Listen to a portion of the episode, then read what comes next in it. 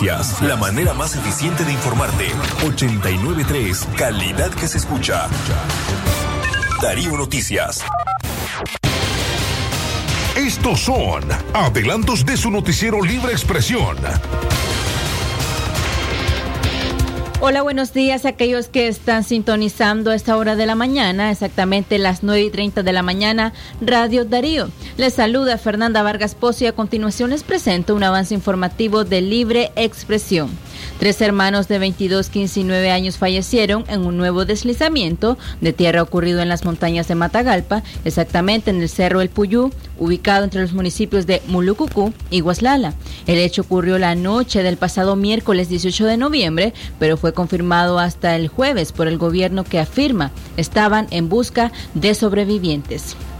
En otras informaciones, a través de su comunicación en los medios oficiales, Rosario Murillo se vio urgida porque por eh, regresar a la normalidad a las zonas afectadas por el huracán Iota y asimismo en su investigación la tarde del jueves, la vocera gubernamental informó que esperan regresar a sus comunidades a las 35.490 personas que aún están en los albergues a más tardar el fin de semana pasado.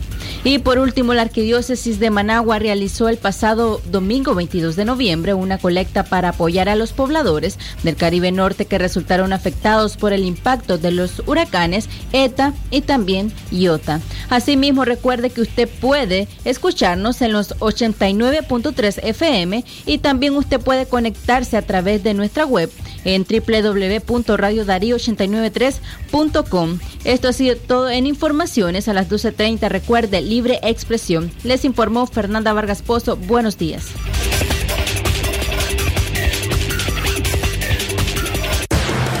Sistema Informativo Darío Noticias.